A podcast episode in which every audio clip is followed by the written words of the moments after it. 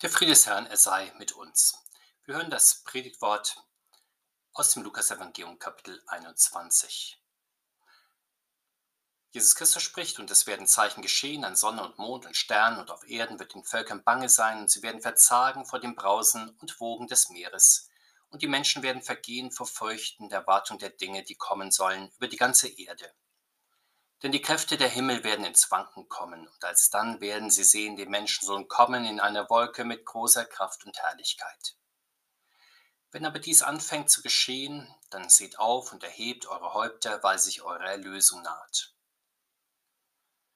Und er sagte ihnen ein Gleichnis, seht den Feigenbaum und alle Bäume an, wenn sie jetzt ausschlagen und ihr seht es, so wisst ihr selber, dass jetzt der Sommer nahe ist.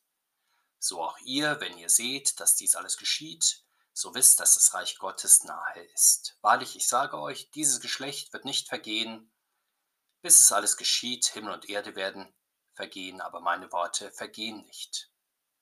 Der Herr segne uns diese Worte. Amen.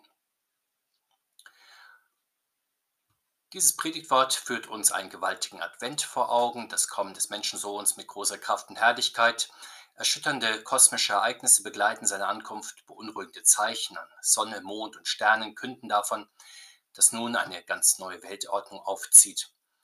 Wirbelstürme türmen das Meer zu Mauerwalzen auf, in Tornados kommen die Kräfte des Himmels ins Wanken, die üblichen Naturgesetze sind außer Kraft gesetzt. Kein Wunder, dass den Menschen da ganz bange wird, sie verzagen, sie vergehen vor Furcht, und sie haben einen Grund dazu, denn dieser Advent läutet das Ende von Himmel und Erde ein, wie wir sie kannten. Wir kennen auch aus unserer Zeit sehr gut diese erschreckenden Anzeichen einer kosmischen Unordnung, ja Umwälzung, zur Erinnerung eine kleine Auswahl an Naturkatastrophen allein aus dem Jahr 2020 in Australien wütete bis in den März hinein ein Buschfeuer. Der Sudan wurde im August von katastrophalen Überschwemmungen heimgesucht, die fast eine Million Menschen schwer betroffen haben. Die Alpen waren im Oktober Schauplatz sehr schwerer Hochwasser Ebenfalls im Oktober wurde die Ägäis von einem Erdbeben heimgesucht, bei dem über 100 Menschen ums Leben kamen und mehr als 1000 verletzt wurden. Wir mögen an die Heuschreckenplage auch am Horn von Afrika denken, die auch dieses Jahr weiter wütete, oder an die Wirbelstürme in Mittelamerika, in deren Folge etwa 1,5 Millionen Menschen auf humanitäre Hilfe angewiesen waren. Aber auch für Deutschland sind die Zeitungen und Nachrichten immer wieder voll von Meldungen über extreme Wetterphänomene Starkstürme, Überflutungen, Feuerwalzen und Hitzerekorde. Nicht nur, wenn man direkt betroffen ist, können einen diese gewaltigen Naturereignisse in Angst und Schrecken versetzen. Man fragt sich, wie stabil und belastbar unsere alte Welt eigentlich ist, deren Ordnungen nicht selten ins Wanken geraten. An gängigen Erklärungen nun für diese extremen Naturereignisse fehlt es nicht. Erst dieser Tage war von einem britischen Prinzen zu hören, dass Mutter Natur uns bestraft, weil wir unartig waren. Aber auch die populären wissenschaftlichen Theorien, die den menschlichen Raubbau an den natürlichen Ressourcen für die Wettextreme verantwortlich machen, blicken nicht über diese Welt hinaus. Beide Deutungen befriedigen doch nicht wirklich. Menschen, die unmittelbar von einer Naturkatastrophe betroffen sind, wird es doch nicht trösten, wenn sie hören, dass es ganz normal ist, wenn die Natur sich hin und wieder gegen den Menschen wendet und Opfer fordert. Katastrophenopfer werden nicht amüsiert sein, wenn sie zu hören bekommen, dass sie leider Opfer von menschlicher Gier geworden sind, die verantwortungslosen Raubbau in der Natur treibt, oder dass das Unglück, unter dem sie leiden, vielleicht gar nicht passiert wäre, wenn sie und andere das Weltklima besser geschützt hätten. Für die Menschen, die in einem Wetterextrem Familie und Freunde haben und Gut verlieren, ist in der Tat eine Welt untergegangen, nämlich ihre eigene, und deswegen warten sie nicht auf Erklärungen, sondern zunächst auf erste Hilfe, die noch rettet, was zu retten ist, aber dann auch auf Erlösung in ihrem Unglück, Erlösung von den Übeln dieser verlorenen Welt. Und damit ist der Blick weit über menschliche Katastrophenhilfe hinaus gerichtet, hin auf Gott, der hier zu Hilfe kommen muss, er muss seinen großen Advent halten, wenn die Welt um uns herum zusammenbricht, die große oder auch nur eine kleine Welt. Das ist der Trost unseres heutigen Evangeliums. Jesus Christus hält mitten im Ach und Weh dieser alten Welt großen Advent. Er erscheint in einer Wolke in großer Kraft und Herrlichkeit. Um ihn herum ist Krachen und Beben, Einschläge und Explosionen, Donnern Blitzen, Feucht und Zittern. Ein letztes Mal geht über die alte und müde gewordene Welt ein Sturm hinweg, es zerbröselt, was ruinös und altersschwach ist. Endlich erscheint der Richter, der zurechtrückt, was schräg und verrückt, abgetreten, verworren, irr und wirr ist. Gewaltig ist dieser Advent des Herrn, ein hochnötiger Sturm, ein adventlicher Orkan mit Wellen und Wogen, der an die Häuser und Herzen aller Menschen anstürmt, die Welt wird umgestülpt und auf den Kopf gestellt. Unter seinen herbeieilenden Füßen bricht die Erde ein wie eine dünne Eisdecke. Das also ist die große Kraft und Herrlichkeit des Menschensohns in seinem gewaltigen Advent. Aber dieser Sturm seines Kommens ist nur das eine, Gott sei Dank. Wie es mitten in einem Tornado ein sturmstilles Auge gibt, so auch im Advent des Herrn. Inmitten des Wettersturmes wird er herrlich sichtbar in einer hellen Wolke. Gerade wenn es scheint, dass die Welt aus ihren Angeln springt und das Himmelsgewölbe einstürzt und die Menschen im Chaos versinken, da kommt der Herr in seiner lichten und rettenden Macht. Die Lichtwolke, in der der Herr erscheint, mögen wir uns als gleißendes Licht vorstellen, heller als die Sonne, greller noch als ein Blitz. Das ist das ungeschaffene Licht, das Licht der Ewigkeit, das da erscheint. Zu Recht heißt es daher schüchtern und zugleich sehnsüchtig in dem bekannten Adventslied, wie soll ich dich empfangen, wie begegne ich dir? Wo aller Welt Verlangen um meine Seele ziehe. Wie sollen wir den Menschen so empfangen, der naht, wenn die Welt in Scherben zerspringt? Unser Bibelwort sagt uns, wir sollen unsere Häupter erheben und aufsehen zu Jesus, denn die Katastrophen und Häutungen unserer alten Welt sind nicht nur Albtraum, oft genug sind sie höchst erschreckend, gerade wenn sie mit Todesopfern verbunden sind. Aber angeleitet durch das Wort Gottes sehen wir, dass in dem Zerbrechen des Alten etwas Neues sich anbahnt. Wir erkennen, dass Jesus Christus seinen großen und finalen Einzug gerade in dem Moment hält, dass die Welt zergeht. Insofern ist in dieser allergrößten Not der Welt und der Menschheit die Erlösung ganz nahe.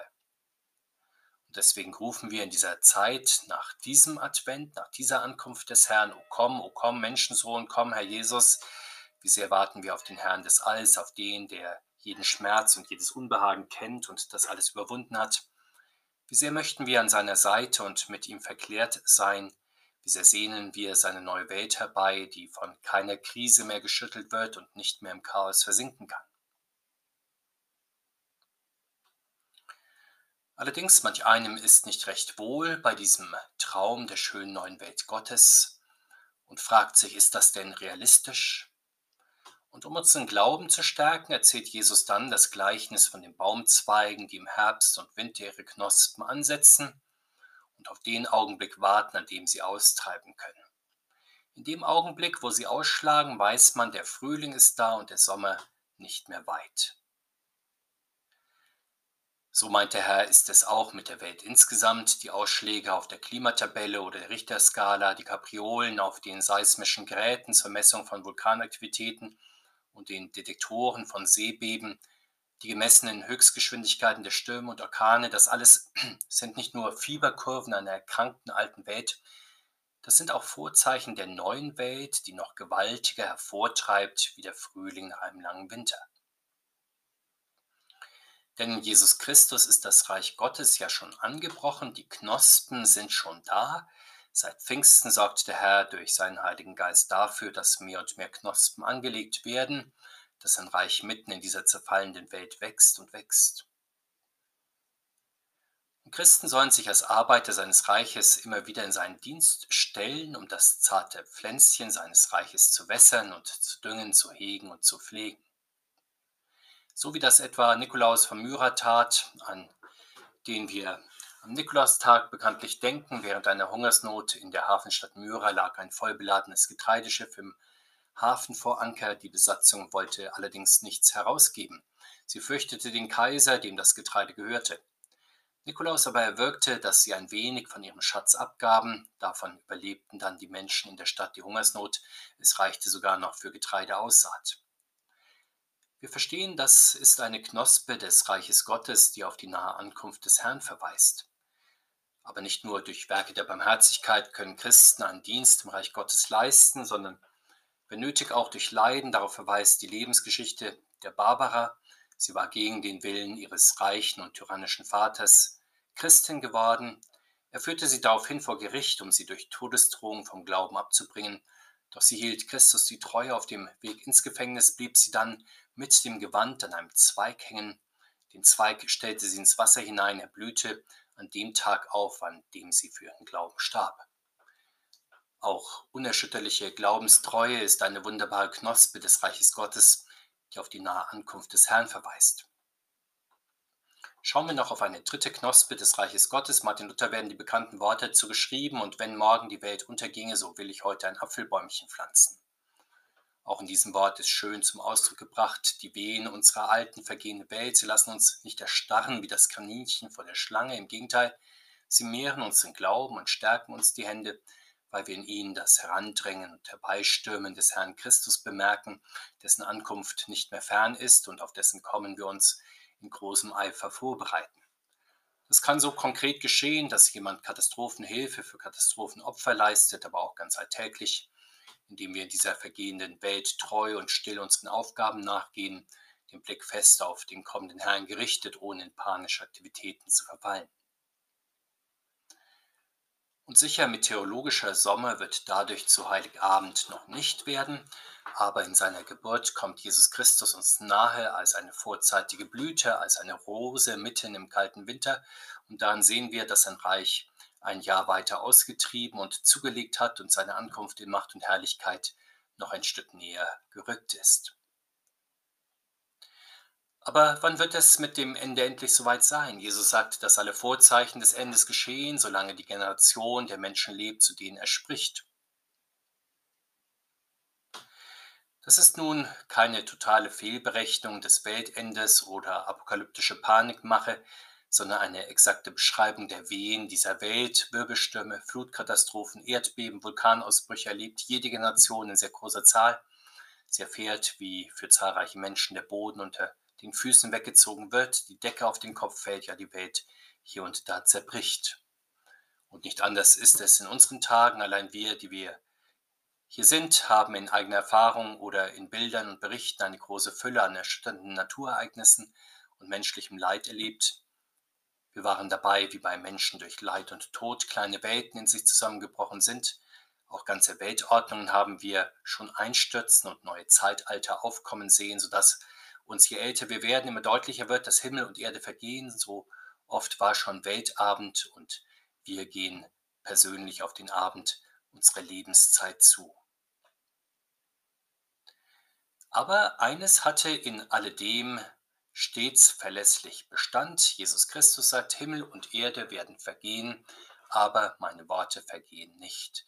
Seine Worte und sein Reich vergehen nicht und damit auch wir nicht, sofern wir zu ihm gehören und in ihm leben. In unserer Taufe sind wir ja längst Teil seines Reiches geworden, Gott sei Dank, und im heiligen Mahl nährt und stärkt uns der Herr für seine neue Welt. Damit ist auch klar, dass wir als Christen wachsam bleiben sollen und im Gebet die Ankunft des Herrn erwarten sollen. So wie die Zweige im Winter gleichsam Gewehr bei Fuß stehen, so sehen wir wachsam auf die vielen Zeichen dieser vergehenden Welt, um in ihnen mit Hilfe des Gotteswortes das Kommen des Herrn zu entdecken. Das Wort Gottes ist im Bild gesprochen das edle Nass, in das wir als Christen gestellt sind und durch das wir in Saft und Kraft stehen, die Wärme, die es zum Austreiben benötigt, entsteht durch das herzliche und andauernde Gebet. Unscheinbar und manchmal durchaus gering geschätzt ist das Gebet in der Tat, aber nichts ist adventlicher als das betende Schauen auf den Herrn und das Bitten um sein Kommen. Unser Gebet ruft ihn herbei, es klopft an sein Herz und er hört und er hört uns. Er lässt schon mitten im Winter dieser vergehenden Welt manche schöne Rose aufblühen, die von ihm und seinem Kommen zeugt. Schauen wir noch etwas genauer auf die Festvorbereitungen, die noch besonders geraten sind. Zwei Dinge werden uns als richtige Festvorbereitung ans Herz gelegt. Das erste, uns in dieser Zeit nicht zu übersättigen, uns nicht zu überfüllen, uns nicht zu überfluten durch zu viel Essen und Trinken, zu viel Arbeit, zu viel Verplanung und Durchorganisation der Advents- und Weihnachtszeit. Vielleicht überlegen wir für einen Moment, wie kann ich die nächste Woche entschlacken, welchen Genuss auslassen, welche Beschäftigungen und Lückenfülle entfallen lassen. Jesus sagt uns aber nicht nur, was wir Unnötiges weglassen sollen, er sagt auch, was wir Nötiges tun sollen. Wir sollen wachen und beten, sagt er. Wir tun etwas davon in diesem Gottesdienst, schlafen nicht aus und eröffnen uns für das Wort und die Gaben Gottes und antworten mit unserem Gebet. Vielleicht gelingt das uns auch in der häuslichen Andacht in dieser Woche, wach und fit zu sein, den Kopf und das Herz frei zu haben, Jesus Christus in seinem Wort zu empfangen und ihm im Gebet zu antworten.